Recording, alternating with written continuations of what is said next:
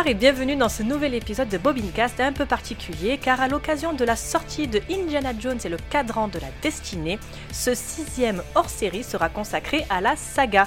Je vous préviens à l'avance, ce podcast sera 100% spoiler. Pour cela, je serai accompagné d'Aurélien et Jean-Charles. Bonsoir les garçons, comment allez-vous ce soir? Bonsoir Bonsoir. Je viens de découvrir le nom de Indiana Jones 5. Ah ouais. ah, je ne savais pas que c'était le cadran de la destinée. Spoiler. Cool Au fait, Aurélien, comment ça s'est passé ta convention sur Doctor Who? Ça s'est super bien passé. C'était vraiment cool, il y avait une soixantaine de personnes dans la salle. J'ai parlé seul quasiment de Doctor Who en vrai. Ah non En fait, le truc, c'est que euh, David Manet, euh, qui est euh, le- la voix française du Docteur, euh, lui, ça fait 13 ans qu'il a fait le Docteur, donc il a pas forcément suivi euh, tout ça, et il est pas vraiment fan, Ah. en fait, de, de la série, donc il a pu nous parler un peu de son expérience, mais pas vraiment plus. Pour le coup, j'avais plus de, on va dire, connaissances aussi que, euh, du coup, la deuxième personne qui était là, c'est French- The French Tardis. Donc en fait, la plupart des sujets que j'avais moi-même euh, envoyés, en fait, il faut savoir que à l'avance, ils avaient envoyé une- un mail en disant Et vous avez une idée de fil rouge? J'ai envoyé 5-6 questions qui pourraient être intéressantes d'aborder. Ils ont posé ces questions. et du coup, en fait, vraiment, c'était, il y avait ce truc de le mec posait la question, il se tournait vers moi, je répondais. On échangeait vite fait, je- voilà, puis ça c'est fini, où je parlais avec le- les, les gens qui regardaient, euh, enfin qui étaient là. D'accord. Donc vraiment pendant ouais, une bonne demi-heure, j'ai parlé de Doctor Who devant plein de gens et c'était vraiment cool. Très belle expérience. Ah bah c'est sympa. Ça n'a pas été enregistré? Non, malheureusement, euh, pas, pas enregistré ni rien. euh, bon, après je peux vous- toujours vous parler de Doctor Who, il n'y a pas de souci. euh, si vous voulez, on fait un hors-série spécial Doctor Who et euh, je suis là. Enfin, s'il faut tous les rattraper, ce sera dans 6 ans. Oui, bon, tu chipotes. J'avais bien avancé, puis à un moment, j'ai coupé, je passais à autre chose, et là je fais putain, il faut reprendre, et c'est dur. Ouais, c'est compliqué. hein. J'en suis toujours à, je crois que je suis à la fin de Tenant. Tenant. Ah, oui, Tenet, Tennant. c'est pas pareil. Non, rien à voir. non. Mais oui, pour le coup, euh, la fin de Tennant est très très bien et le, le- la saison 5 aussi avec euh, Matt Smith qui prend Mm. le relais est vraiment cool parce qu'en fait, à la fin de la saison 4, il change de showrunner.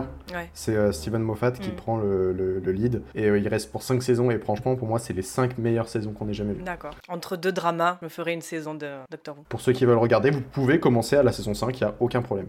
Allez, on va donc attaquer euh, ce hors-série Indiana Jones. Donc prenez vos chapeaux et votre fouet et plongeons-nous dans l'univers des reliques légendaires, artefacts et autres mythes.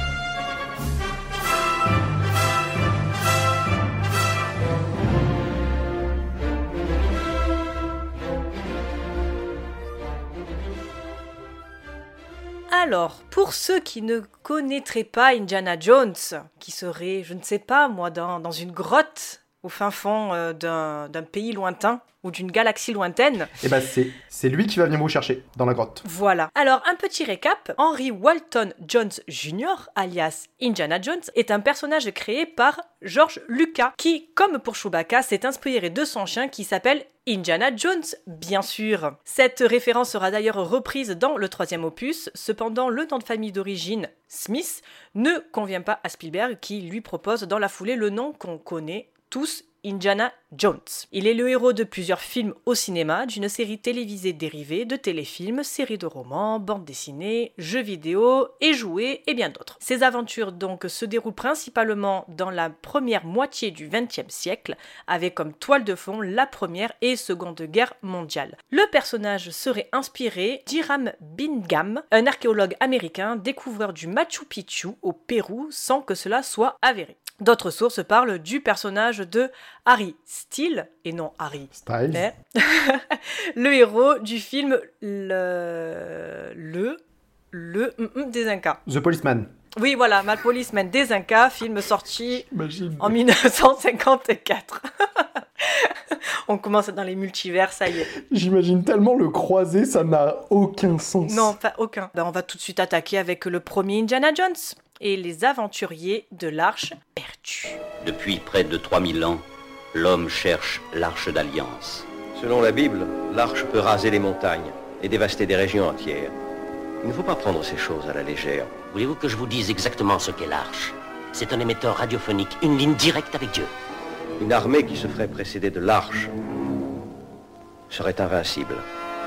Si l'arche d'alliance se trouve réellement à Tanis, La main de l'homme ne doit pas s'en approcher sous peine de mort. L'arche perdue est protégée par des forces qui dépassent l'imagination. Et elle est convoitée avant tous les autres trésors de ce monde, les aventuriers de l'arche perdue. Sorti en septembre 1981, réalisé par... Merci, vous suivez, Steven Spielberg. Avec Harrison Ford, Bon. Karen Allen, Paul Freeman. C'était celle-là Ah, c'était ça la, la vanne C'était celle-là le... Bon.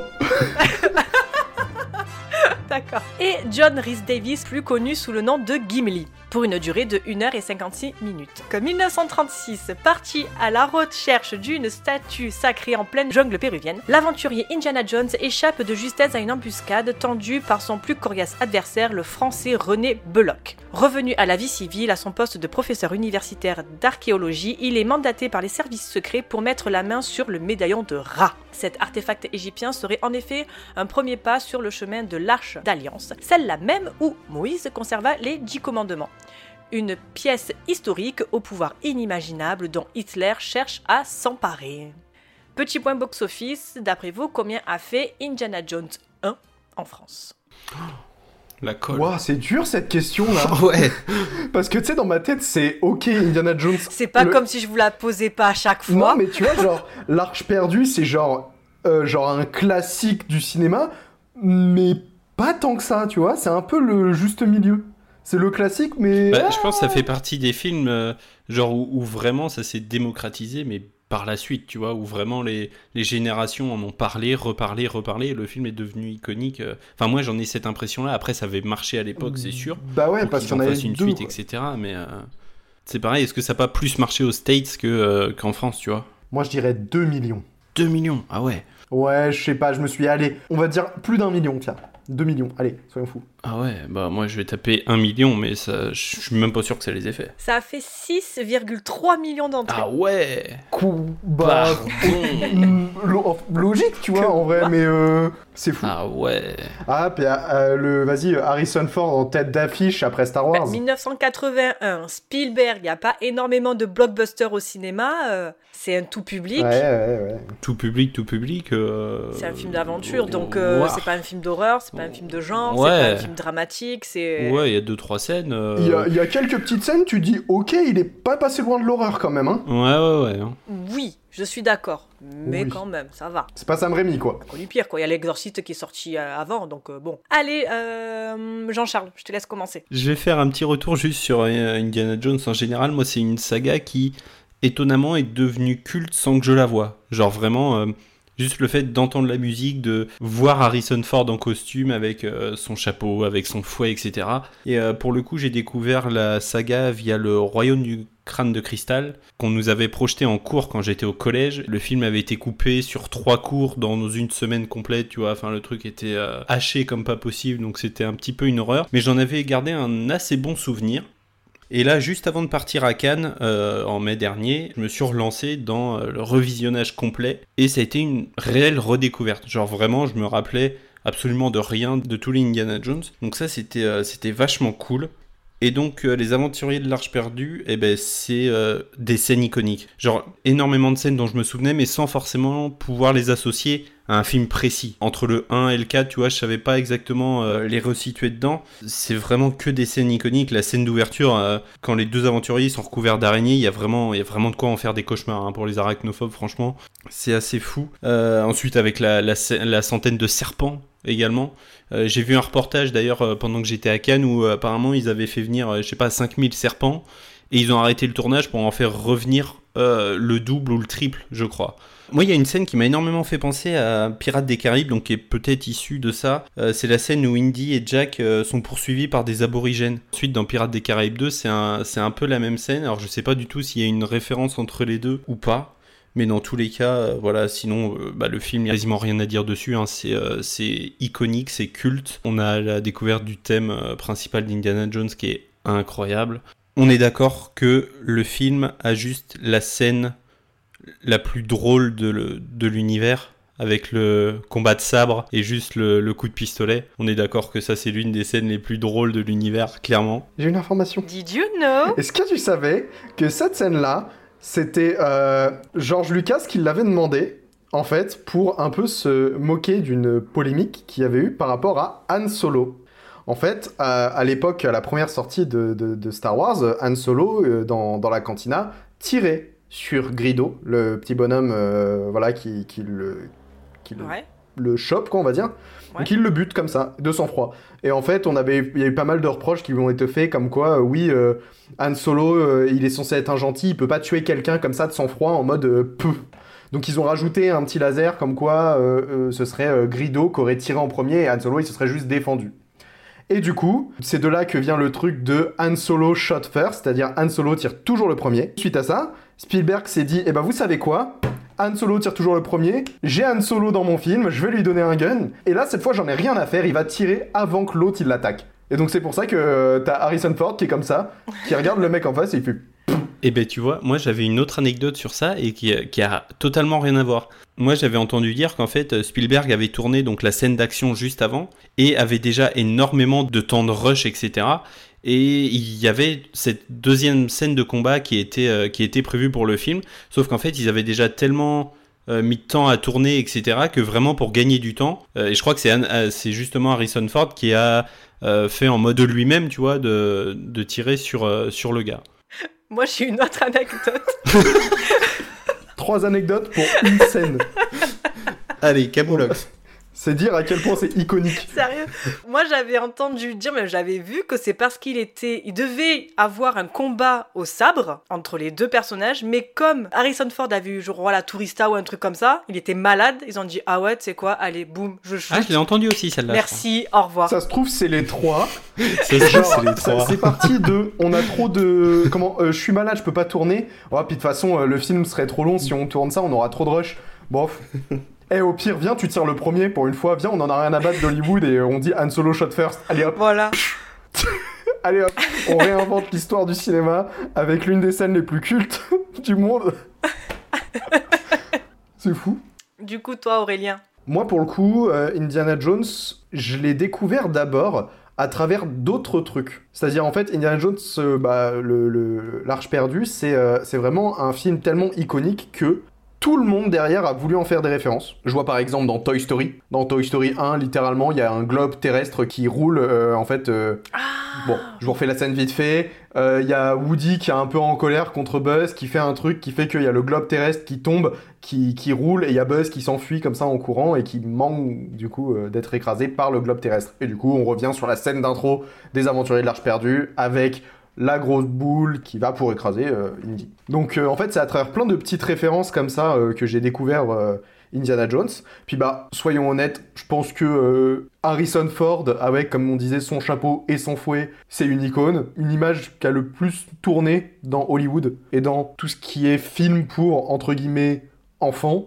Et du coup, j'ai découvert après ça, et je crois que j'ai découvert par le 3, moi, pour le coup. Les Aventuriers de l'Arche perdue, ça faisait un moment que je l'avais pas vu, je l'ai redécouvert pour le podcast. Bon, c'est très très bien, c'est vraiment très cool. Il y a plein de choses, des idées de réalisation, des idées de, de mise en scène, tout ça, qui sont euh, vraiment impactants et intéressantes. J'ai quand même quelques petites critiques à faire. Euh, Je trouve que il a un peu vieilli. Bon, euh, les effets visuels évidemment, parce que ça c'est dans les années 80 et tout ça, mais même je vois par, par rapport à la, aux mentalités du personnage. Je veux dire, à un moment donné, il dit quelque chose comme oh, bah, c'est des, trucs de gonzesse, quoi. C'est euh, dans le dans l'esprit des vieux des vieux James Bond aussi. Hein. J'ai vu les ça. vieux James Bond. J'ai fait enfin il... alors je sais plus si c'était Roger. Oui, je pense que c'était Roger Moore. À un moment, il gifle la meuf. J'ai fait et c'est moyen ça quand même. Et c'est vrai qu'à des moments ça passe ça passe moyen aussi avec Indiana Jones. hein, mais c'est c'est de son époque. Oui, bah il y a ça, puis il y a vraiment le côté aussi, euh, bah ça reste un Américain qui vient euh, un peu piller les ressources d'un d'un peuple euh, colonisé, quoi. En fait, il y a plein de choses dans, c'est plus dans l'histoire en fait qui me pose des petits problèmes, et notamment je reviens sur un truc, c'est dans Big Bang Theory. Je vous jure, c'est un épisode de Big Bang Theory qui m'a fait remarquer quelque chose. Dans ce film, Indiana Jones ne sert à rien. C'est vrai. Parce que du coup, si on y réfléchit, il est contre les nazis, les nazis veulent euh, récupérer l'Arche d'Alliance. Donc Indiana Jones les empêche de récupérer l'amulette, puis il trouve l'Arche d'Alliance, et ensuite il se la fait voler par les nazis qui vont l'ouvrir et qui ouvrent l'Arche d'Alliance pour au final tous mourir. Si on retire Indiana Jones de ce film, les nazis trouvent l'amulette, trouvent l'emplacement de l'arche, trouvent l'arche, l'emmènent sur l'île, ouvrent l'arche, meurent. Fin. C'est pas faux. Oui, c'est un raccourci, mais en soi, j'ai envie de dire, c'est un peu dommage parce qu'en fait, on le voit vraiment comme un aventurier. Et en fait, tout ce qu'il fait pendant tout le film, c'est juste empêcher l'histoire d'avancer aussi vite que ça. Donc c'est cool parce qu'en vrai, euh, on, découvre un personnage intéressant, qui est charismatique, qui est fort, qui se rapproche pas mal bah, de Han Solo comme on l'avait vu. Donc euh, par moment, même s'il y a quand même cet aspect assez différent, bah, parce qu'il est quand même historien en partie, archéologue, pardon. Mais moi j'avoue que le 1, si, si ça tenait qu'à moi, euh, c'est pas celui qui me restera en tête. C'est hum, pas celui que j'aime le moins, Large Alliance. Je les ai pareil revus là dans la semaine. J'ai découvert, moi, Indiana Jones à la télé. Et moi, j'ai vu le 3 en premier. Et c'est vrai que finalement, tu peux ne pas les regarder dans l'ordre. C'est pas vraiment gênant. Effectivement, tu vois le 4 et tu n'as pas vu le 1. Bon, tu, tu vois que le 1, il se remet avec la nana, qu'elle a eu un enfant, mais c'est pas grave en fait. Franchement, euh, tu as, tu as pas la. enfin, je ne dirais même pas la ref, mais tu le sais pas, c'est pas grave. Et c'est vrai que celui-là fait partie de ceux que j'aime le plus. Mais comme je, ouais, je suis d'accord avec toi, Aurélien, il y a quelques trucs qui ont, qui ont vieilli, notamment euh, le, personnage d'Indiana Jones, les effets visuels. C'est vrai qu'à la fin, euh, il y a des effets numériques d'explosion qui sont pas très jolis. Il y a encore du fait main avec la tête qui explose. Mais euh, c'est vrai que dans, dans l'ensemble, il est, il est vraiment pas mal. Moi, j'ai bien aimé. Ce que je retiens, c'est vraiment le, toute l'intro, en fait. C'est vrai que c'est iconique, tu le vois. Enfin, tu le vois sans le voir. Tu vois d'abord l'ombre, tu vois le chapeau, puis après, tu vois le, le fouet. Enfin, tu te- donc, euh, donc voilà. Euh, quelle est la scène qui vous a marqué dans ce film? Elle est, elle est dure cette question. Ouais. Allez, Euh. euh, euh, Joker. Non, en vrai, c'est le, le, hum, visage qu'ils font. Parce que certes, tu vois, certes, c'est un peu dégueu, ça fait très euh, fait main, mais il me semble qu'il a reçu quand même un Oscar. hein. À vérifier si je raconte pas des bêtises, mais il me semble que voilà. Mais dans tous les cas, ouais, moi, la scène justement de euh, l'ouverture de l'arche, genre le visage qu'ils font, juste, je trouve ça immonde. On parle quand même d'un film qui est du coup un peu pour enfants, comme on disait, entre guillemets. Ça vous traumatise un enfant, un visage qui fond euh, et qui, qui est réduit euh, comme ça. Moi, c'est pas ça qui m'a traumatisé. On en reparlera dans un autre film, mais ça reste dans le même délire. Et toi, Jean-Charles Et ben pour le coup, je pense que je resterai sur le combat de sabre avec le coup de pistolet parce que c'est vraiment le truc où peu importe quand je le vois, peu importe le nombre de fois où je le vois, ça me fait toujours faire un petit. Moi, je vais rester sur la scène d'intro. Je trouve vraiment qu'elle est jolie, mais moi, c'est vraiment cette, cette énorme boule là qui, qui poursuit Indiana Jones. Je me dis, mais les gens qui devaient être devant l'écran au cinéma et qui voient ce truc arriver, ça devait être hyper impressionnant en fait à voir. Pour, pour revenir deux minutes là sur la scène du combat de sable, là, je viens de me dire, ça devait être très euh, particulier, pareil au cinéma à l'époque. En fait, toute la mise en scène, elle te fait penser à un peu à un western, tu vois, la Sergio Leone. euh, genre vraiment, tu vois Indiana Jones qui est comme ça face à un mec. Et même aujourd'hui, tu vois, tu te, tu, tu dis, tu vois une scène comme ça, tu dis, ok, là, ils vont commencer à se bastonner, tu vois, dans tous les Marvel, ce serait un truc comme ça. Ils vont commencer à arriver. Et là, c'est juste le. En fait, ça dure vraiment 3 secondes, puis ça passe, tu vois, comme si dans un été. Il passe à autre chose. Ouais, c'est, tu vois, genre vraiment, il a, il a dit, Hé, hé, vous voyez le western, je le- j'en ai rien à battre. Ok? C'est pas un western. C'est pas un western, c'est un film d'aventure, on passe à autre chose. C'est ça. Et en plus, c'est juste quand il se regarde, tu aurais pu entendre. un C'est ça. Tu rajoutes un. Tu, tu dis, Allez, tu dis à John Williams, vas-y, rajoute deux, trois petites notes à la Ennio Morricone là, juste pour le kiff. Même pas. Allez, on va continuer avec euh, notre deuxième film, donc qui est Le Temple Maudit. Nous arrivons d'un très petit village. Les paysans là-bas nous ont dit que le palais de Pangod allait retrouver sa puissance par l'entremise des vieilles forces du mal. Commérage et ragot, Dr. Jones.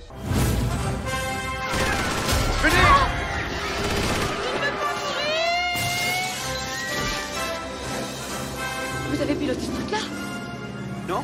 Et vous?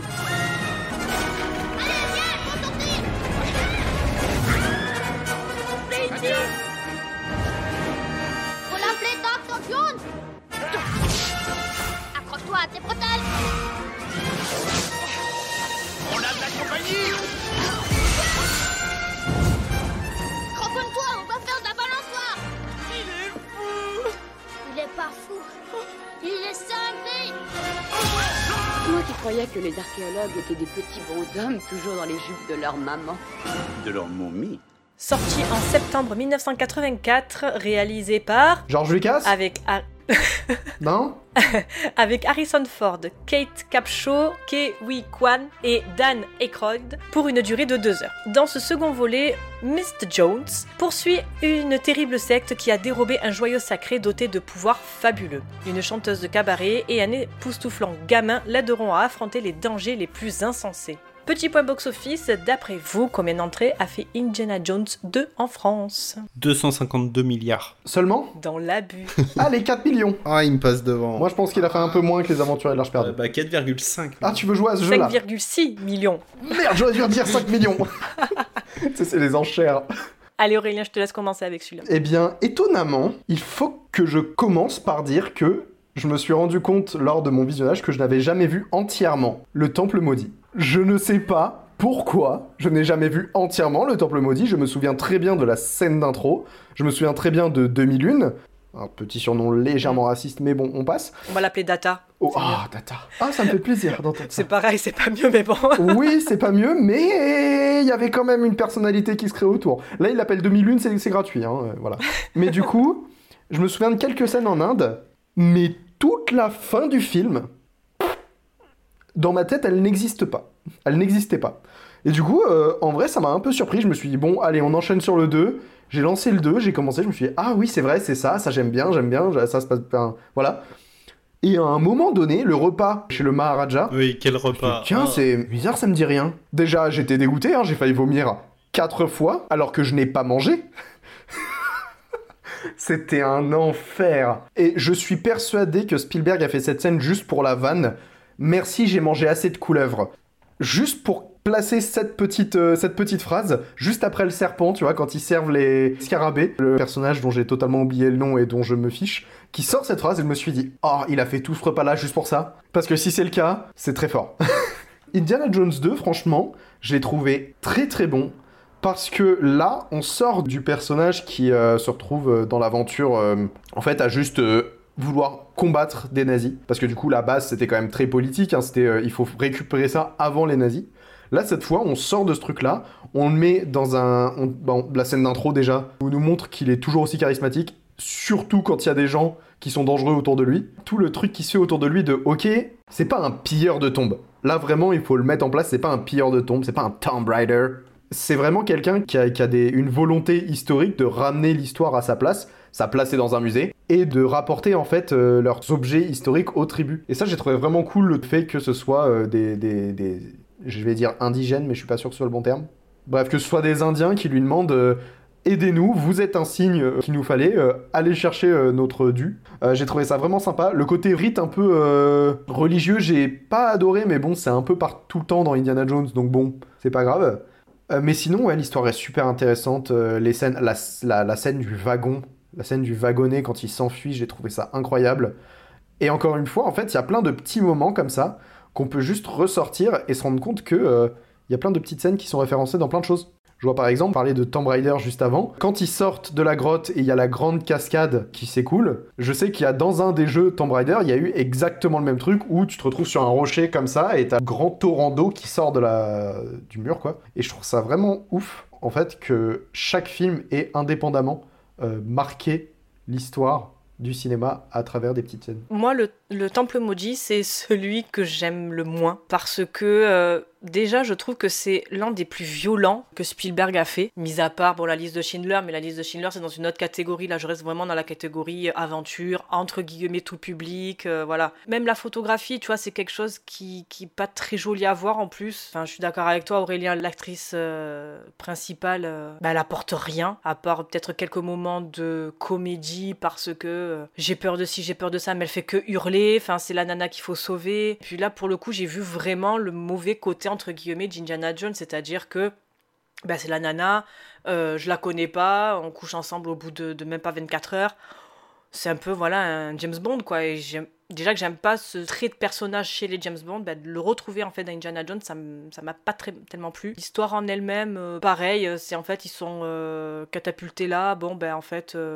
Bon, il faut qu'on les aide, bon, on va les aider, puis on se retrouve euh, à aller au temple, à aller sauver des gamins, alors qu'à la base, c'était pas du tout le but. Voilà, par contre, j'ai énormément adoré l'interaction entre lui et 2001. C'est juste trop beau. Donc euh, voilà, moi Indiana Jones, franchement, je l'ai pas, euh, celui-là, je l'ai pas tellement aimé en fait, à part une scène et j'en reparlerai après pour la scène qui m'a marqué. Mais sinon, ouais, la scène de du repas, ça m'a dégoûté au plus haut point. Genre, euh, j'étais comme la meuf, quoi. Tu, tu vois, ah, une soupe trop bien et tout. Je vais enfin manger un truc qui a des yeux dedans. Cervelle de macaque. Ouais, sorbet de cerveau. Ouah, les- L'autre, il te mange des scarabées comme toi, tu manges des moules. C'était dégueulasse, franchement, c'était dégueulasse. Mais ouais, non, ça fait partie de ceux que j'aime le moins de la saga. Voilà. Jean-Charles. Eh bien, vous avez un petit peu tout dit, mais, euh, mais je vous rejoins totalement. C'est vrai que c'est sûrement le plus violent de la saga. C'est vrai que moi, là, pareil, la scène du dîner, j'ai failli vomir euh, 15 fois. Après, je voulais revenir sur deux petits points, dont un que tu soulevé, hein, c'est le Kiyukuan. Voilà, moi, pour moi, son rôle prend vraiment une, une toute autre ampleur. Après son retour euh, tonitruant euh, lors des différentes cérémonies, en fait, où euh, tu le vois applaudir aux larmes Harrison Ford, tu le vois sauter dans les bras de Brendan Fraser. Enfin, tu sens que le gars est complètement amoureux de ses idoles et complètement amoureux du cinéma plus largement, tu vois. Donc euh, pour ça, gros gros coup de cœur.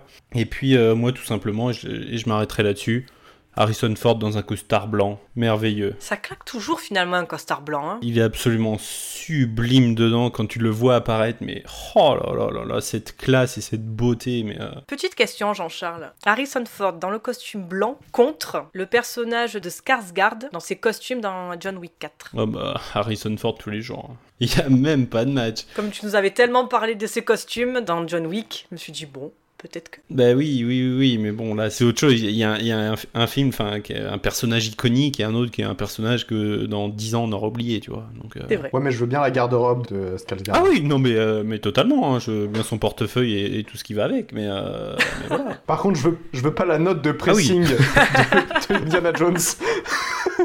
La scène qui vous a marqué? Dans ce film, Jean-Charles Et ben moi, je resterai sur euh, justement cette scène d'ouverture avec l'apparition d'Harrison Ford en costume blanc, parce que c'est merveilleux. Aurélien Moi, c'est le, le- le- la, la course de, de, de wagonnet. Enfin, pas la course, mais genre quand il s'enfuit en wagonnet, tout le truc. euh, vraiment, en fait, de- c'est une attraction à Disneyland, déjà. C'est ça ce que j'allais dire, franchement, moi j'ai la même scène que Et toi. ouais, non, je, je sais pas, j'aime bien ce truc, euh, vraiment, euh, ça fait très, euh, à la fois dans le, le rush, comment faut se dépêcher de sortir, faut fuir, quoi, et en même temps, ils ont pas le choix, ils avancent à la vitesse de ce truc-là, et ils se font attaquer dans tous les sens, donc tout ce qu'ils ont à faire, c'est de se défendre, et pour le coup, là, où, là encore, une, encore une fois, j'ai l'impression qu'il y a des similitudes avec Pierre des Caraïbes, genre, je sais pas pourquoi, mais j'ai vraiment une scène de Pierre des Caraïbes où il y a un truc dans le style, où, tu sais, euh, ils sont sur un bateau, un petit bateau, ils sont obligés de se battre de- dans tous les sens, mais après, j'invente peut-être des scènes. C'est possible. Je sais pas d'ailleurs si cette scène de wagonnet, elle est pas dans un, Tomb Ra- dans un jeu de Tomb Raider. Parce qu'en vrai, ça me parle. C'est possible Ça me aussi. parle, mais c'est vrai que. Littéralement, tout Tomb Raider Ouais. est inspiré d'Indiana Jones. Ouais. Tout. Mais c'est vrai que moi je suis d'accord avec toi, c'est la scène aussi qui m'a le plus marqué. Ça fait tellement enfin, le train de la mine à Disneyland. C'est ça. Alors, on va poursuivre donc avec le troisième opus qui est la dernière croisade. Indy, ton père, ils les ont pris. Est-ce que vous croyez que le Graal existe?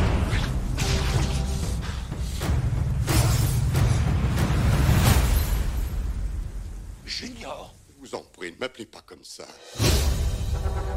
Retrouvez-le et vous trouverez le Graal. J'ai entendu plusieurs fois ce conte pour enfants. La vie éternelle, professeur Jones. Le don de la jeunesse pour celui qui voit au Graal. Père Quoi? Père Quoi? J'ignorais que tu savais piloter un avion Piloter, oui Atterrir, non Tu appelles ça de l'archéologie Sorti en octobre 1989, réalisé par Steven Spielberg avec Harrison Ford, Sean Bon. Connery, John Rhys Davis et le regretté River Phoenix. Pour une durée de 2 heures et 5 minutes. Dans cet opus, Indiana Jones se retrouve aux prises avec un maléfique milliardaire aux côtés de la cupide Elsa et de son père. Il part à la recherche du Graal. Petit point box-office, d'après vous, combien d'entrées a fait Indiana Jones 3 en France? 7 millions. J'adore Sean Connery. Il a fait 5,5 millions avant. Ouais, 5 millions. 6,2. Moi qui suis plus près. Dans la règle du juste prix, t'as perdu. On n'est pas dans le juste prix. Allez, qui veut commencer pour celui-là bah toi, vas-y, nous on a commencé sur les autres. Alors, Indiana Jones 3, c'est mon préféré parce que y a River Phoenix, parce que j'adorais River Phoenix, de voir son enfance entre guillemets, que déjà à cet âge-là, il voulait bah, que ses reliques en fait soient dans un musée parce qu'il le dit en plus. On apprend d'où vient sa phobie pour les serpents, comment il a eu le fouet, comment il a récupéré le chapeau. On voit la relation qu'il entretient avec son père et qui est pas très fameuse, hein, faut dire ce qui est. Son père qui est plus intéressé par sa quête du Graal que euh, par euh, l'éducation de son fils. Vraiment, il y a ce truc un peu comme dans euh, Benjamin Gates, c'est-à-dire que tu vas chercher un truc et euh, voilà, tu. Il y a vraiment en fait recherche, je trouve, comparé entre le, premier et le deuxième. Avec le troisième, tu as vraiment ce truc. Ah, alors il faut qu'on aille là. Ça vraiment ce truc de quête. Point. Hop, il y a le point A. Du point A, tu arrives au point B. Du point B, tu arrives au point C. Jusqu'à arriver à la finalité et à trouver le Graal. Donc je trouve vraiment ce cheminement très intéressant et euh, comme tout film en fait de chasse au trésor. Hein. Voilà. Aurélien C'est exceptionnel. c'est tout. Merci. Jean-Charles Non, euh, en vrai, moi, pour le coup, tu vois, c'est. C'est aussi celui avec lequel j'ai découvert Indiana Jones. J'ai toujours eu un attrait un peu particulier pour celui-là. Je le trouve vraiment très très bien, incroyable. J'aimerais citer. Alors je saurais absolument plus vous dire où est-ce que j'ai entendu cette phrase, mais je l'ai entendue il y a deux jours. Et vraiment, ça m'a. Je me suis dit, c'est fou, coïncidence de dingue. C'est si Indy est passé par là, c'est qu'il y a des nazis pas loin. on en revient à ça, du coup, hein, parce qu'on revient à l- aux, nazis, hein, malgré, euh, malgré un petit détour en, en Inde. euh. Moi, j'aime beaucoup ce film parce que justement, en fait, ils ont réussi à reprendre la relation qu'il y avait entre 2001 et euh, Indiana Jones, un peu le côté père et fils, quoi, quasiment. Il y a une petite relation qui s'est créée comme ça. Sauf que là, en fait, ils ont réussi à prendre le contre-pied de c'est Indiana le fils, et pour le coup, il s'entend pas du tout avec son père. Il y a vraiment en fait cette antithèse, l'un est aventurier, l'autre est totalement un rat de bibliothèque, même s'il aime pas les rats. Et pour le coup, là, on voit quand même des points communs qui sortent en fait entre les deux. En fait, je trouve ça vraiment intéressant parce que la relation qu'ils ont, elle est à la fois je t'adore mais loin, et en même temps euh, pas trop loin parce que faut pas que tu sois dans la merde non plus. Tu disais euh, aventure, chasse au trésor, tout ça. Moi, ce que j'ai encore plus apprécié, c'est que non seulement t'as cet aspect de on va à point A, point B, point C, mais en plus l'aspect historique est plus appuyé. Genre là vraiment, contrairement aux, autres précédents, là on va parler plus d'histoire, on va appeler plus dans ok donc il y a eu les croisades, mais avant ça, du coup il y a eu euh, du coup la mort du Christ, euh, du coup la, coupe dans laquelle il a bu euh, pendant la scène, puis qui a été confiée à Joseph d'Arimathie pour qu'il recueille le sang du Christ et voilà. Ça franchement j'ai trouvé ça intéressant parce que je me suis dit ok euh, vas-y Vas-y, dis-moi en plus, j'ai envie de savoir, j'aime bien ton histoire. C'est parce que c'est quand même la base en fait de la légende arthurienne, la quête du Graal. Là, on te dit, hey, le Graal il vient de là, on va le trouver. Ok, donc non seulement tu reviens en arrière pour savoir l'histoire du Graal, mais en plus, tu vas faire ce que le roi Arthur n'a pas fait. Parce que c'est Perceval qui trouve le Graal hein, dans la légende arthurienne. Spoiler. Oups. Allez, voilà, on s'est frappé 500 épisodes de Camelot pour que tu nous spoiles tout, quoi. Ah. Oui, bah, hein, euh, c'est pas moi qui l'ai écrit, la légende arthurienne. Ben non, on le sait que c'était Alexandre Astier, on est au courant. Mais du coup, ouais, euh, quand ils sont en Austro-Hongrie, là, c'est sympa, mais euh, à part la, la rencontre en fait entre le père et le fils, euh, voilà, moi je trouve que la scène du tank est interminable. Genre vraiment, euh, quand ils arrivent euh, en Jordanie, qu'ils doivent récupérer le gars dans le tank, que Indiana va chercher les chevaux, l'autre va chercher les chameaux, puis ils reviennent, je t'avais dit de pas prendre les chameaux, ah bah attends, il est où mon père? Bah il est rentré dans le tank, bon, faut aller le récupérer. Oh interminable. Genre vraiment, j'étais en mode, mais arrêtez. Juste, il y en a marre. Le détour à Berlin n'a aucun intérêt, si ce n'est te dire, hé les gars, Indiana Jones, il a un autographe d'Adolf Hitler. À part ça, aucun intérêt, mais franchement, ok, pourquoi pas. Euh, le personnage féminin, encore une fois, là, cette fois, on lui donne un peu d'importance. Elle est intelligente, même si elle est nazie. Elle est intelligente, elle essaie vraiment de faire quelque chose.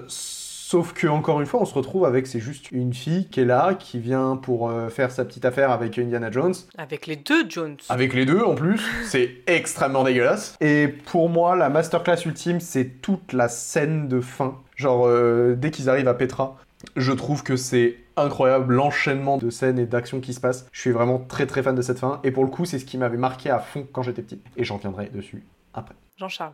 Et ben spoiler, c'est aussi mon préféré. De loin celui qui s'inscrit le plus en fait dans la réalité actuelle en fait, où euh, vraiment t'as le très bon mélange entre action bien filmée et avec des effets visuels qui tiennent la route, mis à part la scène de l'avion où là tu vois vraiment le fond vert. Mais sinon genre à un moment il y a l'avion qui s'écrase dans un tunnel avec une grosse explosion et là c'est assez bluffant. Avant qu'on me pique euh, la scène, euh, moi ma scène préférée c'est euh, celle où les deux Jones sont attachés dos à dos et il commence à y avoir un, gros incendie derrière. Déjà visuellement c'est assez impressionnant et justement toute la scène où ils se mettent au niveau de la cheminée et que la cheminée se retourne et qu'ils se retrouvent avec les nazis, du coup ils se retournent etc. Et ça ça m'a fait énormément rire. C'est justement l'un des Indiana Jones qui me fait le plus rire. La scène où, où le, le papa dit non mais tu crois vraiment que mon fils serait venu avec le carnet dans sa poche et puis qu'il n'y avait euh, bah, oui je l'ai dans la poche en fait donc ça ça me fait extrêmement rire la scène aussi euh, je crois que c'est vers la fin où ils sont dans le zeppelin et euh, Indiana Jones balance le, le nazi par la fenêtre puis il fait You have no tickets. Puis tout le monde, oh, je- on a notre ticket, on a notre ticket. C'est juste avant le décollage. Ouais, c'est ça, juste avant le décollage. Et ça, c'est pareil, ça me fait mourir de rire. Et donc, euh, non, non, je trouve que le, film est assez bien rythmé, à part un petit ventre mou, mais je trouve que toutes les scènes d'action sont hyper bien filmées et, euh, ça marche euh, relativement bien. Et c'est là où je trouve, dans celui-là, on a le, le Harrison Ford le plus proche euh, d'aujourd'hui, d'actuellement, et où, euh, où tu le vois faire des scènes d'action et tu te dis, ouais, ok, ça, ça marche carrément. Moi, j'ai vraiment passé un super moment devant. Donc du coup, tu nous as dit ta scène qui t'a marqué. Toi, Aurélien, c'est laquelle? Je pense qu'on a encore la même. Mais... Commence d'abord parce que moi j'en ai deux et je sais pas c'est laquelle. euh, en fonction de celle que tu choisis, je choisirai. C'est une scène qui m'a marqué, mais quand j'étais gamine, comme je disais, je suis moi, le, c'est le premier Indiana Jones que j'ai vu à la télé. Et euh, la fin, quand le, comment il s'appelle, Donovan, il boit dans le Graal, d'un coup il se décompose comme ça, mais j'ai eu peur. C'est flippant de ouf. Oui, mais oui. ça m'a trop mal, j'ai dû le voir, je sais pas quel âge j'avais, peut-être. euh, Mais je l'ai vu il y a un mois et demi et ça m'a trauma aussi. Ouais, mais voilà, moi, un jour, je me rappelle, j'étais avec ma sœur, elle en reparlait, moi j'étais en mode. Tu vois, genre le. le... J'avais peur. Franchement, cette scène là, tu le vois, t'as les cheveux, et en plus, il est de dos au début, tu vois ses cheveux, ils poussent à une vitesse, ils deviennent gris, puis d'un coup, lui, il s'amaigrit, puis il devient vieux, puis d'un coup, c'est le, le squelette et tout, tu fais. Ah Et encore une fois, tu, tu vois, euh, dans les anciens, quand le visage fond, tu vois, tu sens que ça fait un peu kitsch. Autant là, sur euh, l'effet zombification, entre guillemets, euh, ben, ça marche encore aujourd'hui vachement bien, quoi. Donc, ouais, moi, c'est la scène vraiment qui m'a marqué déjà quand j'étais gamine, et puis là, de le revoir, tu es en mode. Ah. Donc, du coup, c'est quoi, toi, la- l'autre scène euh Mais tu vois, j'ai bien fait de te laisser du coup euh, faire en première parce que moi, pour le coup, en fait, j'ai deux, mes deux scènes marquantes de quand j'étais petit qui m'ont vraiment marqué, qui me restaient en tête en mode ok, ça c'est Indiana Jones, c'est la dernière croisade, c'est vraiment incroyable. C'était cette scène-là. Parce que voilà, vous avez choisi. euh, D'ailleurs, euh, si jamais il y a une euh, référence dans un épisode de How I Met Your Mother de la saison 9, à un moment donné, le personnage principal il fait plusieurs, il prend plusieurs décisions et en fait t'as le fantôme du Templier, du coup du frère qui, qui apparaît comme ça et qui fait Vous avez choisi minablement. et à chaque fois, à la fin, il fait genre Vous avez choisi là. Et il y a juste un petit jeu de mots à un moment donné. Il y a une fille qui choisit un gars qui s'appelle Wesley. Et du coup, en anglais, ça fait She chose Wesley au lieu de Wisely. D'accord, ok. Voilà, c'est la vanne. Bref, moi, ma scène préférée, celle qui m'a le plus marqué, c'est l'épreuve juste avant. Oui, C'est le mal, saut ouais. dans le vide. Parce que vraiment, cette scène, le truc de. euh, il se retrouve comme ça, il y a rien, juste un, grand ravin. Tu dis, bah, c'est fini en fait. Il peut pas aller plus loin, il va faire demi-tour, ils, auront, ils trouveront jamais le Graal en fait. Ou alors ils viennent, ils viennent avec une grande poutre, ils essaient de foutre une EPN et voilà. Mais juste le passage où il est comme ça, il fait bon bah faut que j'y aille et il saute du coup sur la poutre qu'il y avait là, qui était cachée juste camouflée en fait par un effet d'optique. J'ai trouvé ça ouf et vraiment juste l'effet d'optique à l'instant, je me rappelle vraiment de ce moment où quand j'étais petit, j'ai vu le truc passer, j'ai fait ah ils ont mis une poutre et je l'avais pas vu Et en fait, vraiment là, en regardant, je savais ce qui allait arriver, mais en le revoyant, j'étais ça, j'étais en mode, est-ce qu'on la voit? Est-ce qu'il y a moyen qu'on la voit en fait ou pas? Est-ce qu'on a un indice? Et pas du tout, c'était... Je sais pas comment c'est fait. Est-ce que c'est vraiment une poutre qui a été camouflée en effet d'optique pour que la caméra... Et voilà? J'ai l'impression, ouais, que c'est. euh, bah, en fait, parce qu'à un moment, il se remet, la caméra se remet dans l'axe et lui, tu sais, il jette euh, du sable pour, que- pour le voir. Mm. Et c'est vraiment Ouais. euh, en effet d'optique, quoi. C'est vraiment, ça a été peint en effet d'optique et tout. C'est vraiment génial, quoi. Et genre vraiment, ce, je me souviens que ce truc-là m'avait marqué l'esprit à fond quand j'étais petit. Et là, même de le revoir, je me suis dit, ah quand même, c'est vrai que... Ah, c'est pas Ouais, mal, hein. ouais, j'aime beaucoup. Mais tu vois, moi, là, ça m'a un peu euh, dérangé parce que c'est pas qu'il est cartésien, Indiana Jones, mais il te fait comprendre quand même que il croit pas spécial, enfin, il a pas de religion. Et là, il te dit, bon, je dois faire le, le- le- entre guillemets, le, pas le saut de la foi, mais Le, saut de la foi, si c'est ça, c'est le... Ouais, le saut de la foi. Si c'est ça, c'est la- le, le saut Et il de te dit, Dieu. bon, j'y crois, j'y crois, j'y crois. Et en gros, c'est parce que tu crois en Jésus-Christ plus qu'en Dieu, tu vas passer l'épreuve. Et on te. Je me dis, bah attends, au début du film, tu dis quand même que tu y crois pas. Enfin, que tu te relates à des faits, à des écrits, mais que potentiellement, euh, tu n'y crois pas, quoi. Donc, euh, Bah, bon. en fait, le truc, c'est que dans celui-là, outre la fin, et puis bah, le, le- le concept, la plupart des trucs, c'est quand même, il n'y a pas de, euh, t'as besoin d'avoir des pouvoirs divins pour, pour affronter toutes les épreuves. Genre vraiment, c'est juste, faut réussir à comprendre la foi, à analyser et à agir en fonction. Et donc là, en fait, tu vois, genre rien, que le truc avec les, les si, par exemple, c'est juste, il arrive, il fait, ok, faut que je me, faut que je me prosterne devant Dieu, tu vois. ça, c'est logique. Et donc là, il évite le truc. Ça, c'est logique, tu vois, pareil, en fait, au fur et à mesure, plus il avance, Jéhovah, ah, mais il y a un I, euh, Yehovah, et du coup, il fait son truc. Là, pareil, tu vois, t'as vraiment le truc, le nom de Dieu, le... Et donc, pour le coup, moi, ça m'a pas dérangé. Mm. Le truc là, tu te dis, ok, c'est. Moi, à ce moment-là, je me suis dit, ok, c'est sûr, il y a un truc. Mais la manière dont il y a un truc, ça m'a impressionné. Parce que je pensais, tu sais, il allait, il mettre sa main dans un truc et, et faire sortir un... une poutre, tu vois, mais. euh, Ben, le truc, c'est que si, en fait, on te dit de faire le saut de, la, fo- de- le saut de la foi, donc que potentiellement, en y croyant, il y a quelque chose qui apparaît, et tu te dis que si de base, il y a une poutre, mais qui a été euh, peinte en trompe-l'œil, bah, j'ai envie de te dire, si tu tâtes un peu, tu vois, avec ton pied, tu aurais peut-être pu le trouver, tu vois ce que je veux te dire? Oui, évidemment, il aurait pu faire. Ri- y a rien là? Y a... Ah, y a, ah, y a un Ah, truc là Tu vois Et si je peux revenir deux secondes sur la scène de Jean-Charles, moi ce que j'aime beaucoup, c'est surtout, tu vois, dans, dans la scène que tu disais, ils font vraiment le parallèle entre Indiana Jones, du coup, et son père. Et t'as vraiment cette différence de. Certes, il y en a un qui est un aventurier et l'autre qui est dans la bibliothèque, mais aussi t'en as un qui est très dégourdi et qui, un peu par chance et par talent, il s'en sort toujours des situations. L'autre, il s'en sort toujours parce que, bah, justement, il est euh, complètement malchanceux et un peu maladroit surtout. Tu sais, genre, je vois. euh, ah bah si je suis bloqué, je m'assois dans une chaise souvent et, la solution vient à moi. Ah, Ah bah voilà, je te l'avais dit. Tu vois, genre vraiment ce truc-là m'a fait me dire, ok, je vois le genre. C'est ça. Mais ouais, vraiment, toute l'interaction entre père et fils, elle, elle fonctionne de fou, et c'est- c'est c'est vraiment Mm. bien, quoi. Puis il y a, il y a un peu ce truc de, euh, d'ailleurs, bah, j'y pense parce que voilà, mais euh, euh, c'est surtout dans le premier, je trouve. Dans le premier, t'as un- tu vois pas mal de ressemblances avec Tintin. Tu sais, du coup, le film d'animation de Spielberg, on le ressent bien.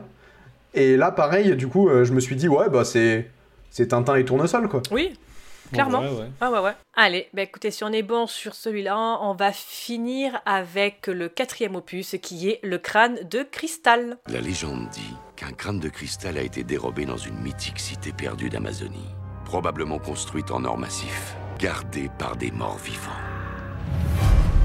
Quiconque retourne le crâne au temple de la cité recevra en échange le contrôle de son pouvoir. Vous allez nous aider à le trouver.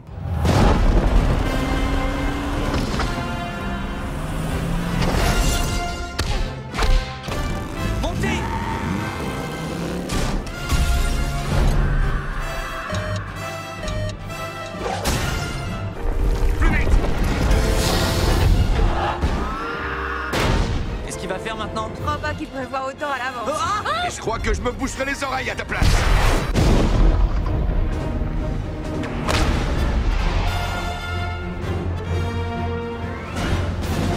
Sorti en mai 2008, toujours réalisé par Steven Spielberg, avec toujours Harrison Ford, avec euh, également Shia LaBeouf, Kate Blanchett et John Hurt, plus connu sur le euh, plus, Plus connu. plus connu Plus sous le connu. nom de Il est plus connu. sous le nom de tu l'as Aurélien ou pas? Non? Ollivanders. Bah j'en ai plein, mais moi franchement, ok, parce que moi j'allais dire le docteur de la guerre à la base, voilà, parce que du coup il faut que je le place quelque part. Doctor Who, Doctor Who, il a joué dans Doctor Who, euh, John Hurt, il a joué un personnage dans le film euh, des 50 ans de Doctor Who, euh, il a joué le docteur de la guerre, celui qui a détruit Gallifrey. D'accord. Mais il joue aussi, euh, oui, Ollivander, et il joue, euh, il joue aussi dans Alien, euh, le huitième passager. Oui, c'est vrai. J'adore John Hurt, paix à son âme. Il y a lui, il y a, il y comment il s'appelle euh, Bilbo Sake aussi. Ian Ouais, Holmes. Fini complètement. euh, Ah bah c'est le robot. Spoiler Alors, en 1957, en pleine guerre froide, Indy et son copain Mac viennent tout juste d'échapper à une bande d'agents soviétiques de retour au Marshall College. Le professeur Jones apprend que ses récentes activités l'ont rendu suspect aux yeux du gouvernement américain. Le doyen Stanford, se voit contraint de le licencier. À la sortie de la ville, Indiana fait la connaissance de Mute qui lui fait une proposition inattendue. En échange de son aide, il le mettra sur la piste du crâne de cristal d'Akator. Ce serait à coup sûr la plus belle trouvaille de l'histoire de l'archéologie. D'après vous, combien a fait ce quatrième opus? 3 millions 5. 4. 2 millions. 4,1 millions d'entrées. Ah. Eh, tu serais resté sur le 4, tu l'aurais eu. Ouais, mais j'étais sur 4 personnes là, vraiment. hein. Allez. Jean-Charles, Oui, parce que t'as oublié une info essentielle sur le film dans, dans ton synopsis. dis-moi. Le film a été présenté lors du 61e Festival de Cannes en 2008. Voilà. Ah oui. Oh là là, quelle grossière erreur. Est-ce que c'est grave Comment j'ai pu oublier qu'il a fait l'ouverture du festival de Cannes? C'est honte à moi. Je- Non, mais sinon, euh, j'ai découvert Indiana Jones donc avec celui-là et donc je l'ai revu pour l'occasion. Euh, bah déjà, il y a Shia LeBeouf, Moirf. Le, seul point positif que je trouverais euh, dans le film, moi, c'est la scène d'ouverture où tu vois Indiana Jones en fait qui est dans un hangar et t'as toute une course poursuite justement pour euh, sortir de, du hangar, etc. Et je trouve ça plutôt pas trop mal parce qu'à côté de ça, le reste du film, euh, entre le Deus Ex Machina de je me mets dans un frigo à Nuketown, hein, tous les joueurs de Call of reconnaîtront. Dans Nuketown, je me mets dans un frigo, il y a une bombe nucléaire qui explose, je survis. Mm, ah, euh, c'est- ah, mm, je pense que mon, mon cerveau s'est arrêté là, là dans le film. Est-ce qu'on est connecté, Aurélien Est-ce on a la même... Est-ce qu'on a la même rêve Oui, je crois qu'on a la même. Vas-y, sors ta rêve. Retour vers le futur. Oui Vas-y, je te laisse la raconter. Ok, euh, il faut savoir que dans Retour vers le futur, en fait, à la toute base, dans les premiers scénarios du film, que Bob Gale et euh, du coup euh, Robert Zemeckis avaient écrit, la DeLorean devait être un frigo. Sauf qu'ils ont changé parce que euh, bah, c'est pas une bonne idée de dire aux enfants qu'on voyage dans le temps à bord d'un frigo, parce que sinon les enfants vont rentrer dans leur frigo, et c'est pas une bonne idée. Et du coup, en fait, à la base, pour pouvoir revenir dans le présent, Marty devait rentrer dans le frigo, et du coup, celui-ci devait être au cœur d'une explosion, parce que dans les années 50, c'était les essais nucléaires. Donc en fait, il devait rentrer dans le frigo, et euh, l'explosion devait le ramener dans le présent. Sauf que du coup, ça s'est changé, on a eu une belle voiture, parce que quitte à voyager dans le temps, autant le faire d'abord d'un véhicule qu'à la classe. Et du coup, ils ont foutu euh, cette scène-là, euh, là, en petite référence. Et si jamais, moi, ça m'a fait penser aussi au début de Fallout. Tu disais Newtown, euh, Fallout, euh, ça marche aussi. Ça se tient. Et non, bah pour en revenir sur le film, moi ça va être très rapide. hein. Moi ce que je retiens, c'est vraiment la scène, scène d'ouverture là, comme je disais dans le hangar. Je sais qu'il y a une scène, alors il me semble que c'est dans là-dedans, mais la scène avec les fourmis. À la fin, pareil, que je trouve un peu dégueulasse. C'est à force de le voir, j'étais là en mode Ah, attends, j'en ai pas sur moi, je suis sûr que j'en ai pas sur moi. Et voilà, mais sinon, euh, rien de plus à rajouter sur le film. La fin du film avec les aliens, bon, ça part, euh, ça part vraiment dans tous les sens. Et quand j'ai redécouvert la saga, je me rappelais pas qu'il y avait autant une. euh, une dimension fantastique. Genre vraiment avec le côté fantôme dans les premiers. Et donc je me dis que là en fait, les aliens, alors c'est certes mal fait, c'est certes euh, pas trop l'esprit Indiana Jones, etc. Mais je me dis qu'au final c'est dans la continuité de ce qui a pu être fait précédemment. Tu vois, il y a eu les fantômes. Et puis euh, à force de, bah, de fantastique, tu fais vite le tour, tu vois. Et bah, il faut bien aller sur l'alien à, à un moment donné. Donc euh, je me dis que l'un dans l'autre, euh, bon, ils ont, fait, ils ont fait le tour, quoi. Aurélien? La marmotte, Elle met chocolat dans papier alu. j'ai la ref. Qui a eu l'idée de mettre cette putain de marmotte au début en CGI dégueulasse Elle est là deux fois et deux fois, j'ai pleuré du sang. Certes, peut-être qu'à l'époque c'était beau, mais pourquoi c'est laid Ça ne sert à rien, à part te dire, hé les gars, il y a une marmotte. Voilà. Donc ça déjà, c'est non. Ensuite, on n'est plus dans les années 40, ni 30 ni 40, donc on peut plus mettre des nazis. Bon, on fait quoi? On met des soviets. Ouais. Ok, pourquoi pas L'Arche d'Alliance, petit clin d'œil, ça, ça m'a fait plaisir. On l'avait aussi dans le 3 à un moment sur le mur euh, de, de- du tombeau, euh, voilà. C'est pareil, c'est ça qui m'a fait kiffer, c'est que t'as pas besoin d'avoir vu. Il est en mode, oh, c'est l'Arche d'Alliance. On passe à autre chose. Kate Winslet, Elle méritait mieux. bah, j'ai envie de te dire, depuis Galadriel, je me souviens pas d'un bon rôle qu'elle- dans lequel elle jouait, quoi. Oh non. Donc, euh, bah, depuis Galadriel, elle a fait quoi? Ben là, elle avait joué, on en avait parlé, euh, le dernier Guillermo, Guillermo, Baby Boo, Guillermo del Toro. Moi, je Oui, euh, Nightmare Alley ou- Oui, oui, elle était pas mal. Elle était pas mal, c'est vrai. C'est vrai. Non, parce que moi, dans ma tête, j'ai eu Ocean's 8 et... euh, Pour le coup, le royaume du crâne de cristal, j'avais le souvenir qu'il était ignoble, que je ne voulais absolument pas le voir. Je ne voulais pas le voir. J'ai repoussé temps avant de le voir, avant de le revoir. Je l'ai regardé hier et j'ai pleuré du sang. Et cette fois pas que à cause de la marmotte.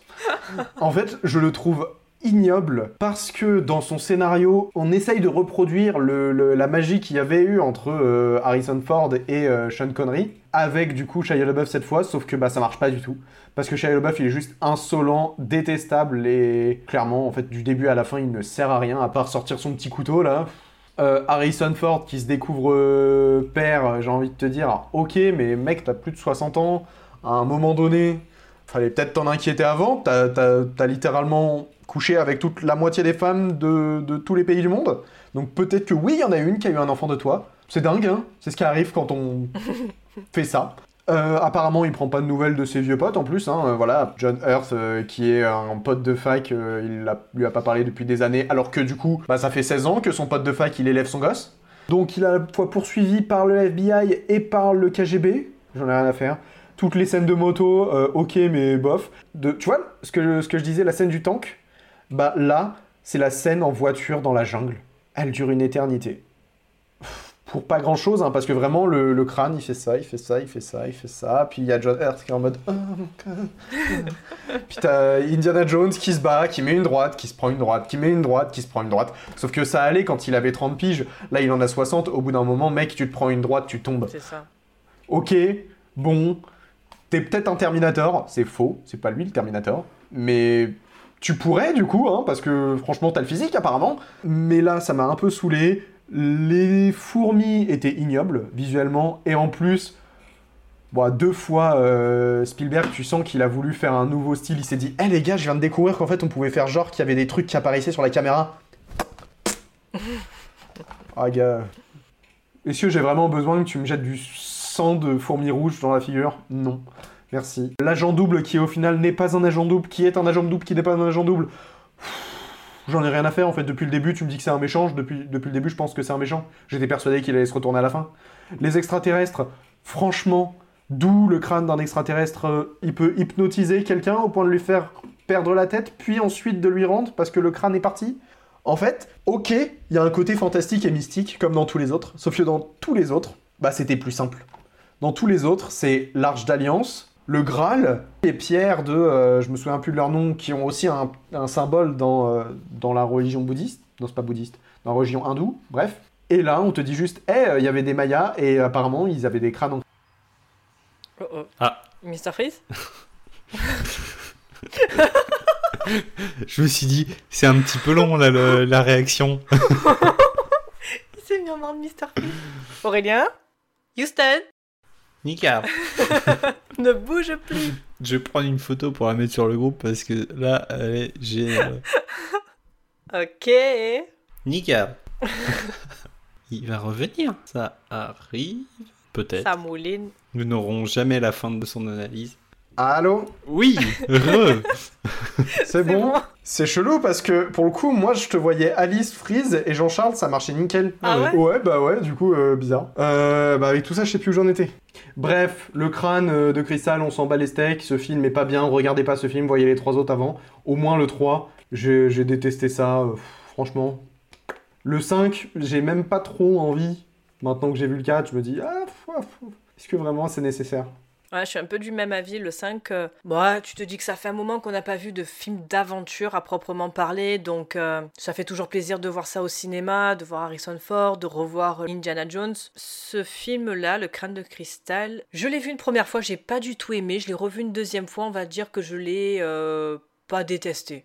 Ça se regarde, c'est pas le meilleur. Je le préfère quand même au Temple Maudit, parce que vraiment le Temple Maudit, mis à part la scène de fin qui nous a marqué là de, course-poursuite avec les, chariots, le film vraiment, euh, non, j'ai pas du tout aimé, la, meuf elle est détestable, autant là, il n'y a pas vraiment de personnage que j'ai détesté. Alors Shia LeBeouf, oui, bah, c'est un gamin qui a été élevé par sa mère, voilà, c'est l'homme de la famille entre guillemets. C'est pas un personnage, enfin moi j'ai pas trouvé détestable en fait. Ok, il est pas pertinent dans le film. Autant, oui, John Hurt, lui, je me suis dit, mais parce que à faire le, le- mec complètement euh, ahuri du début à la fin, euh, pour le coup, ça, ça m'a gonflé en fait. L'histoire est pas du tout intéressante. Franchement, j'aurais préféré avoir tout sauf une histoire avec des aliens à la fin, quoi. C'est Spielberg, on sait qu'il aime les aliens, euh, tu nous l'as montré un nombre incalculable de fois dans tes films, mais là, vraiment, l'inclure dans Indiana Jones, est-ce que ça valait vraiment le coup? Non, pas du tout. J'ai pas adhéré à l'histoire. Il est pas si mauvais que ça. Il y a des bonnes idées, mais voilà, effectivement, le fait de te que, voir euh, fixer un crâne te rend fou sans plus d'explication que ça. Que finalement, le temple du Machu Picchu, c'était en fait un truc souterrain euh, fait par des aliens, encore des milliers, des milliers d'années avant que que l'humain soit là. C'est vraiment le, la, la finalité de l'histoire, moi, qui m'a déplu et je pense qu'elle a déplu à- au plus grand nombre. Oui, je suis complètement d'accord, la course-poursuite dans la jungle. Trop long, je passe d'une voiture, puis d'une autre, et puis euh, finalement on passe dans un espèce de, pas de sous-marin, mais de... de- C'est la voiture amphibie, ouais. Ouais, ça descend euh, une, une, une cascade, ça meurt pas, ça descend une deuxième cascade, ça meurt toujours pas, ça descend une troisième cascade, encore moins. Ah, Le truc qui me fait marrer encore plus, c'est que tu vois, cette course-poursuite en voiture, mm. depuis le début, ils ont une sulfateuse sur le capot avant et personne l'utilise. T'es en mode mec, en face de toi, il y a les méchants. Vas-y. Utilise-la. Pourquoi t'attends la fin pour l'utiliser? Ouais. Ça fait 15 minutes que je te dis qu'elle est là et que tu peux la prendre. C'est ça. Et l'agent double, triple, quadruple, quintuple. Ah, c'est bon. Soit le méchant d'entrée et puis basta quoi, on passe à autre chose. Pour le coup, moi j'ai préféré vraiment le 2 au 4. hein. Ouais. Le 2 m'a moins dérangé, justement parce qu'il y avait 2001 et la relation entre Indy et 2001 et tout ça, que j'ai préféré, mais 100 fois le 2 au, au 4. hein. Et si je peux vous juste vous faire une petite recommandation, il y a un reportage qui est sorti en 2021 et qui à l'occasion du festival de Cannes a été repassé. Alors, je sais plus si c'est les antennes France Télé ou Arte. Il y a un reportage, ça s'appelle Indiana Jones à la recherche de l'âge d'or perdu et ça revient justement sur toute la jeunesse du projet, sur tous les Indiana Jones en fait, comment ça a été accueilli aux États-Unis, comment euh, l'évolution du personnage a été faite, à quel point Steven Spielberg était dans la merde avant de sortir le premier Indiana Jones et que ça l'a remis sur les rails. Euh, ça vous apprend également que Harrison Ford a failli ne pas être Indiana Jones, que ça a failli être Tom Selleck.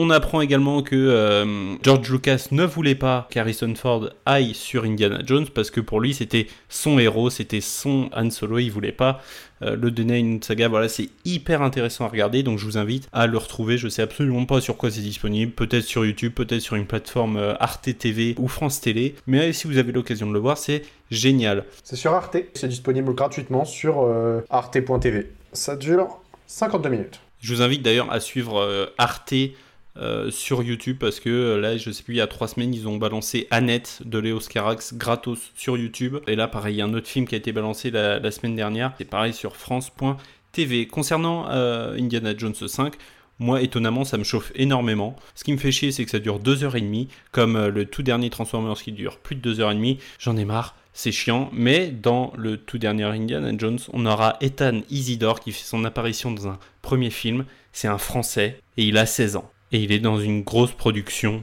américaine. Bon, tu dis que les films de 2h30 ça te saoule, mais quand même, euh, Babylone qui dure 3 heures, tu l'as bien kiffé. Hein. Ouais, deux fois en plus. Ah, en plus, alors un camembert. Ouais, mais c'est chiant parce que mon ciné, il les programme pas aux bonnes heures. Même moi, Babylone, je les regarde en plusieurs euh, en épisodes. Je me suis fait une mini-série. Mais euh, bah ouais, on, va- on verra ce que ça donne. Hein, euh, Indiana Jones 3. 5 Oui. T'as dit on verra ce que ça donne Indiana Jones Oui, 3. je viens de tilter, mais oui. T'en as oublié deux dans la- dans l'équation. T'es au courant qu'il y a eu le 2 et le 4, même si tu les aimes pas, Mais ils du sont là. coup, hein. si on Ils doit sont en dans retirer le- quelque chose de bon. Je veux dire, moi j'aimerais bien que le 4 n'existe pas, soyons honnêtes. Et pour beaucoup de fans, il n'existe pas. Mais il est là. Mais du coup, si on doit en retirer quelque chose de bon, Le 4, qu'est-ce qu'on doit retirer de bon dedans? La- votre scène qui vous a marqué. Ouais, bah la scène dans le gare pour ma part, quoi. Mais... Euh... Oula. Je cherche. hein. T'es parti Ouais, ouais, loin. là. je- je- On, t'attend, franchement, on t'attend, Aurélien. Vas-y. Vas-y, hein, si tu veux commencer, hein, mais... euh, Moi, moi c'est plus une scène qui m'a fait, euh, qui m'a fait marrer. C'est euh, quand à un moment, ils montent tous les deux sur une fusée, sur rail. Et je pense que c'est à l'époque des tests pour savoir combien de G peut, euh, peut encaisser un être humain. Et j'ai trouvé ça plutôt marrant. À la fin, ils se lèvent, ils sont euh, un peu tout déboussolés, ils tombent. Je, je retiens pas grand chose en vrai de ce film. hein. Bah tu vois, juste pour le kiff de la référence, le frigo. Ouais. Parce que Aussi. en fait, là, en y pensant, à part la scène interminable qui casse les reins euh, dans la jungle, euh, pff, le reste euh, ne m'a pas marqué du tout. Mais alors pas du tout. Donc je dirais le frigo, qui lui permet de survivre en plus avec le gros écriteau écrit, filmé bien en gros plan, fait de plomb. Il va pour fermer le truc et juste avant qu'il ferme, t'as une grosse étiquette comme ça en mode oui, intérieur plomb. En oh bah tiens, comme c'est bizarre Moi, si tu veux savoir vraiment, euh, une fois le film fini, j'ai, j'ai voulu prendre une petite note un peu pour mon avis. J'ai écrit Indiana Jones 4 égale vomi. Tous les autres, j'ai un petit texte un peu sympa qui résume mes idées. Là, j'ai juste écrit vomi. Mais ça résume très bien ton idée. Sinon, dans l'ensemble, la saga, aimé, pas aimé, détesté, adoré. Eh ben dans l'ensemble quand même plutôt plutôt adoré. Enfin d'ailleurs jamais parlé, mais les musiques dans les quatre films sont quand même assez fous avec le thème forcément qui revient d'Indiana Jones et qui est iconique, mais qui saoule Harrison Ford. Hein. D'ailleurs il en a parlé en interview. Il dit je n'en peux plus de l'entendre. Il est arrivé à un tel point, je sais plus où est-ce qu'il disait ça, mais qu'à un moment il s'est fait opérer en mode anesthésie euh, locale, tu vois, et que dans la salle d'opération ils ont passé le thème d'Indiana Jones. Donc à quel point le truc le suit vraiment jusqu'au bout. Non, ça reste une saga iconique avec un personnage iconique. Mais voilà, je, j'espère que le cinquième opus redressera légèrement la barre et fera euh, en sorte que la saga au moins ait une fin, euh, une fin honorable pour pas finir sur le 4. On en parlera dans notre bilan euh, le mois prochain. Franchement, bah, la saga, je pense qu'il n'y a aucun doute là-dessus. C'est, c'est à voir, à revoir, à re-revoir. C'est à consommer à fond, sans modération. C'est incroyable. Même s'il faut toujours rappeler que c'est le reflet d'une époque par moment. Tu vois, c'est ce que je disais dans le 2. Dans le 2, vraiment, t'as ce truc-là de. euh, c'est quoi ce, ce conte-là que le mec il a raconté? Oh, bah, c'est des histoires de bonnes femmes. Je suis en mode. Eh, mec, euh, non, non, non, c'est pas ça. Pense que ça reste quand même l'un des personnages les plus marquants et les plus impactants qu'on ait jamais créé en fait dans l'histoire du cinéma. Ne serait-ce parce qu'en fait il arrive à se démarquer de tous les autres en étant tout simplement un humain simple, certes intelligent mais simple, habillé différemment. Et il a inspiré plein de trucs derrière. Tu vois Crocodile Dundee, il y a quand même certaines vraies ressemblances avec, euh, avec Indiana Jones. euh, le chapeau, peu importe qui porte ce chapeau, ce sera toujours le chapeau d'Indiana Jones. Le fouet, pff, ta euh, gardien de cirque, un fouet, t'es Indiana Jones, tu vois. En fait, c'est vraiment, il a créé un code pour sa personne qui, euh, maintenant, en fait, on peut faire tout ce qu'on veut. Si on retrouve les mêmes éléments sur quelqu'un d'autre, on pourra pas se dire, ok, c'est un personnage à part entière. C'est que ça peut que être une référence. Moi, pour le coup, pour le 5, je l'attends un peu parce que j'avoue que la bande-annonce m'a beaucoup chauffé. Notamment bah, la bande-son. La bande-son est incroyable. Je trouve qu'elle a par moments un peu trop de ressemblance avec euh, certaines chansons de Star Wars, mais bon, c'est John Williams. Euh, la bande-son est ouf. Le 5, moi, je l'attends beaucoup parce qu'il y a l'actrice dont j'ai totalement oublié le nom, mais que j'aime beaucoup le travail. Phoebe Waller-Bridge. Exactement, qui est extraordinaire. Donc, euh, franchement, John Mangold en plus qui a fait ça? James Mangold, je sais plus. James Mangold. James Mangold, j'ai hâte de le voir. Et du coup, vous voyez tout le reste de la saga Indiana Jones. Je dirais pas que j'adore, mais j'aime bien. Franchement, tu passes un bon moment par quelques scènes qui sont un peu, un peu gore pour des, euh, pour des enfants. Sinon, le 4, on s'en on s'en sonnerait passé. Mais bon, euh, je sais pas ce qui a été. euh, Oui, l'argent, mais est-ce que c'est vraiment l'argent qui a fait dire à Steven Spielberg euh, Je pense qu'il s'est juste dit Hé les gars, ça fait longtemps, venez, on refait quelque chose de simple. Encore, ça serait sorti maintenant, tu vois, tu te dis, on est tellement dans l'ère des suites, préquelles, reboot. On aurait pu se dire Oui, c'est lui qui s'est dit Je vais le faire avant que quelqu'un d'autre le fasse. Sauf que bah là, au final, je sais même pas si c'était vraiment dans les petits papiers de faire un truc à l'époque. Et la question, moi, c'était que je me posais, c'était les films qu'il a fait avant ça, en fait, entre Indiana Jones, euh, enfin entre euh, La liste de Schindler, euh, bref, toute la fin des années 90 et Indiana Jones 4, je crois qu'il n'y a pas grand-chose de très marquant et ou surtout qui a très bien marché. Donc il s'est peut-être dit, tiens, faudrait peut-être que je refasse un truc pour euh, rappeler que je suis là. Il a fait euh, IA Intelligence Artificielle, il y a eu Minority Report, Arrête-moi si tu peux, Le Terminal, La Guerre des Mondes. Bon, La Guerre des Mondes, c'est vrai que ça a un peu floppé. Alors, Munich, le film est passé complètement inaperçu, je ne savais même pas que c'était lui qui l'avait fait. Que ouais, je suis assez d'accord avec toi, il, a fait quand même... Ben, La Guerre des Mondes, donc on en a parlé, hein, il est pas mauvais, mais c'est vrai que... Tom Cruise qui a fait la promo dessus, bah, a plus fait la promo sur la scientologie que le film en lui-même. Munich euh, qui a suivi derrière, euh, bah, pas fonctionné du tout, donc c'est vrai qu'il a dû se dire bon, ça serait peut-être bien de faire une suite, mais bon, finalement ça s'est planté aussi. Sinon, quel est votre film préféré de la saga? Le 3, parce que c'est vraiment bien, parce que Sean Connery, parce que le Graal, parce que plein de choses. J'adore le 3. C'est incroyable. Voyez le 3, la dernière croisade, c'est une masterclass. Bah, rien de plus à dire, ouais. voyez le 3, c'est un excellent mélange euh, humour et action qui est relativement bien fait avec des effets visuels qui tiennent la route, donc euh, oui, clairement le 3. Ben, Je vous rejoins, hein, je pense qu'on est unanime sur le 3. Il est bien. Moi j'ai adoré la scène d'intro avec Harrison Ford jeune. Franchement, euh. River Phoenix, pourquoi? Pourquoi? J'aime tellement cet acteur. Mais je m'en rappelle, parce que justement, il y avait une série Indiana Jones, mais jeune. Et j'adorais cette série. Bon, sur ce, nous sommes unanimes pour vous dire que le 3 est le meilleur de la saga. Voilà. Bon, eh ben si vous pensiez que le podcast s'arrêtait là, eh ben non, parce que c'est la chronique d'Aurélien.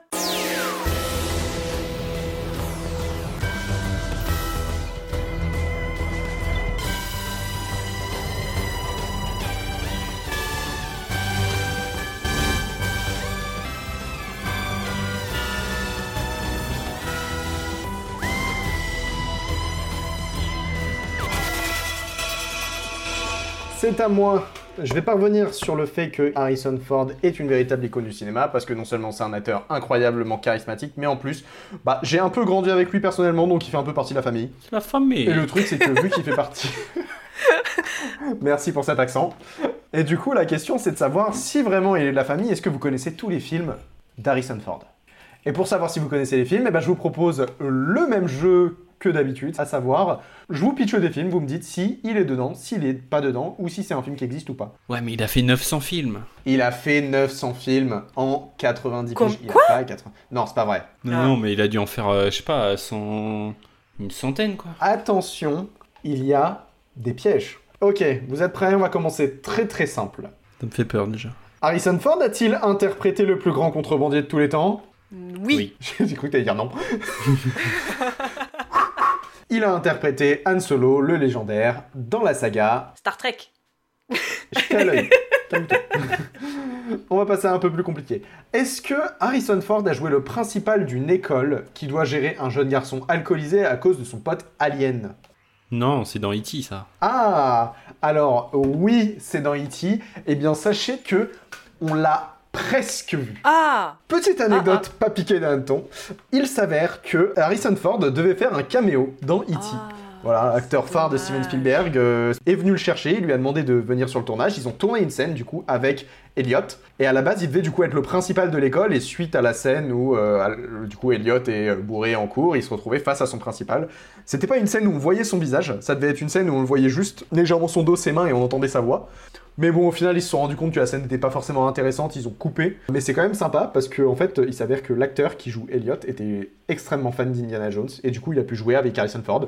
Sympa, tonton Spielberg, Ah, et tu fais des cadeaux comme ça. Ça fait plaisir. Trop bien. Donc voilà, on était à ça d'avoir Harrison Ford dans E.T.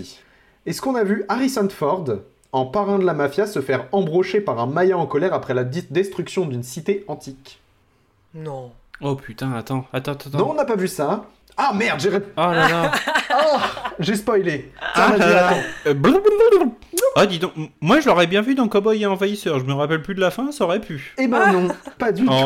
tout. La surprise, c'est dingue. Hein. Non, non, c'est moi qui ai inventé ça, mais je pense que ça aurait été un meilleur scénario que euh, Le Royaume du Crâne de Cristal. Oui. Est-ce qu'on a vu Harrison Ford dans un film qui a presque ruiné son réalisateur, tout ça pour avoir 2-3 hélicos sur une musique classique?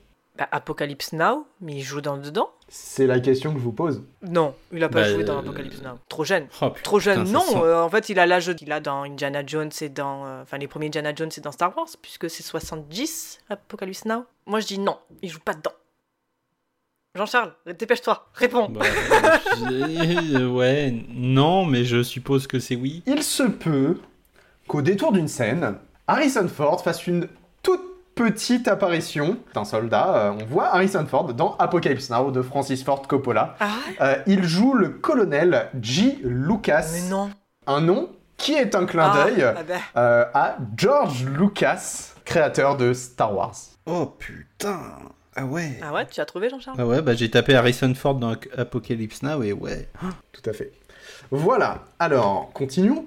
A-t-on vu? Harrison Ford en train de cambrioler un casino avec l'aide d'une dizaine de gars, tout ça pour récupérer le cœur de son ex comme un mec un peu toxique Non, il joue pas dans Ocean Eleven.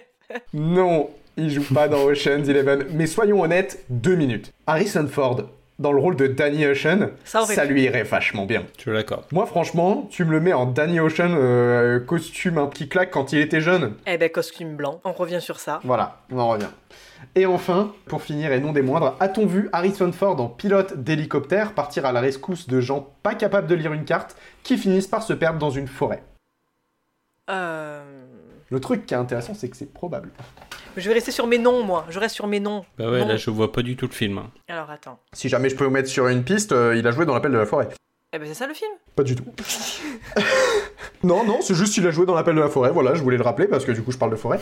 Non, euh, ce n'est pas un film qui existe, mais c'est une histoire vraie. Ah, ah l'appel de la forêt? Non, non, euh, Harrison Ford qui va sauver des gens euh, qui sont perdus dans la forêt. Ah, pour de bon, en- dans la vraie vie? Ah, c'est une histoire vraie. En fait, il faut savoir qu'Harrison Ford, Ah. il est fan de pilotage. Contrairement à Indiana Jones qui sait pas faire atterrir son avion, Harrison Ford, il sait lui. Sauf que bah, la dernière fois qu'il a piloté un avion, il l'a fait se crasher dans un terrain de golf. Bref. Mais lui, il est fan de pilotage, il a un hélicoptère chez lui, il a un ranch. où il est passé à ça de la mort. Mais tranquille. Il a un hélicoptère, et en fait, chez lui aussi, il a une, radio qui est branchée à la fréquence des sauveteurs euh, lo- locaux. Et en fait, il y a des moments où euh, les sauveteurs, du coup, euh, signalent la disparition de randonneurs.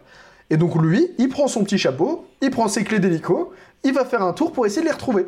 Donc, il faut savoir que oui, il a déjà sauvé une, une, une dame euh, qui s'était perdue en fait pendant une randonnée, qu'il a atterri avec son hélicoptère à côté d'elle, qu'il l'a fait monter dans son hélico, il lui a donné son chapeau parce qu'elle était déshydratée à cause de la chaleur, et qu'il l'a ramenée à l'hôpital et elle a vomi dans son chapeau.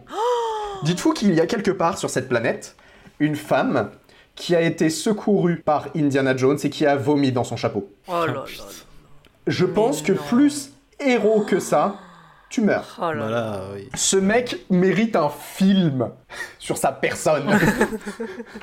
Indiana Jones, barré, Harrison Ford. Harrison Ford. Et la femme perdue. Ce serait une super parodie. Et la randonneuse perdue. Et voilà, c'est tout pour moi. C'était cool. Ah bah là pour le coup vraiment j'étais en mode ok j'ai 14 anecdotes à sortir, faut que je fasse un choix. Et vu qu'on en a sorti d'autres avant, je suis c'est cool. Tu vois j'ai pu... euh, Ok. Eh ben écoutez, c'est sur ces mots que nous allons clore l'émission. Merci les garçons pour votre présence ce soir et d'avoir fait vivre cette émission. Nous, on se retrouve dans, à mon avis, deux semaines pour vous parler d'une autre saga qui va arriver très prochainement. Retrouvez-nous donc sur Instagram, Twitter et si vous le souhaitez, rejoignez-nous sur Discord et venez nous donner donc votre avis sur cette saga. Scord. Si le podcast vous a plu, n'hésitez pas à le noter sur Apple Podcast, Spotify ou Podcast Addict en laissant un joli commentaire parce que ça fait toujours plaisir. Partagez un maximum si vous l'avez apprécié. Bisous et bonne soirée Bonne soirée. Bonne soirée. Et voyez des films.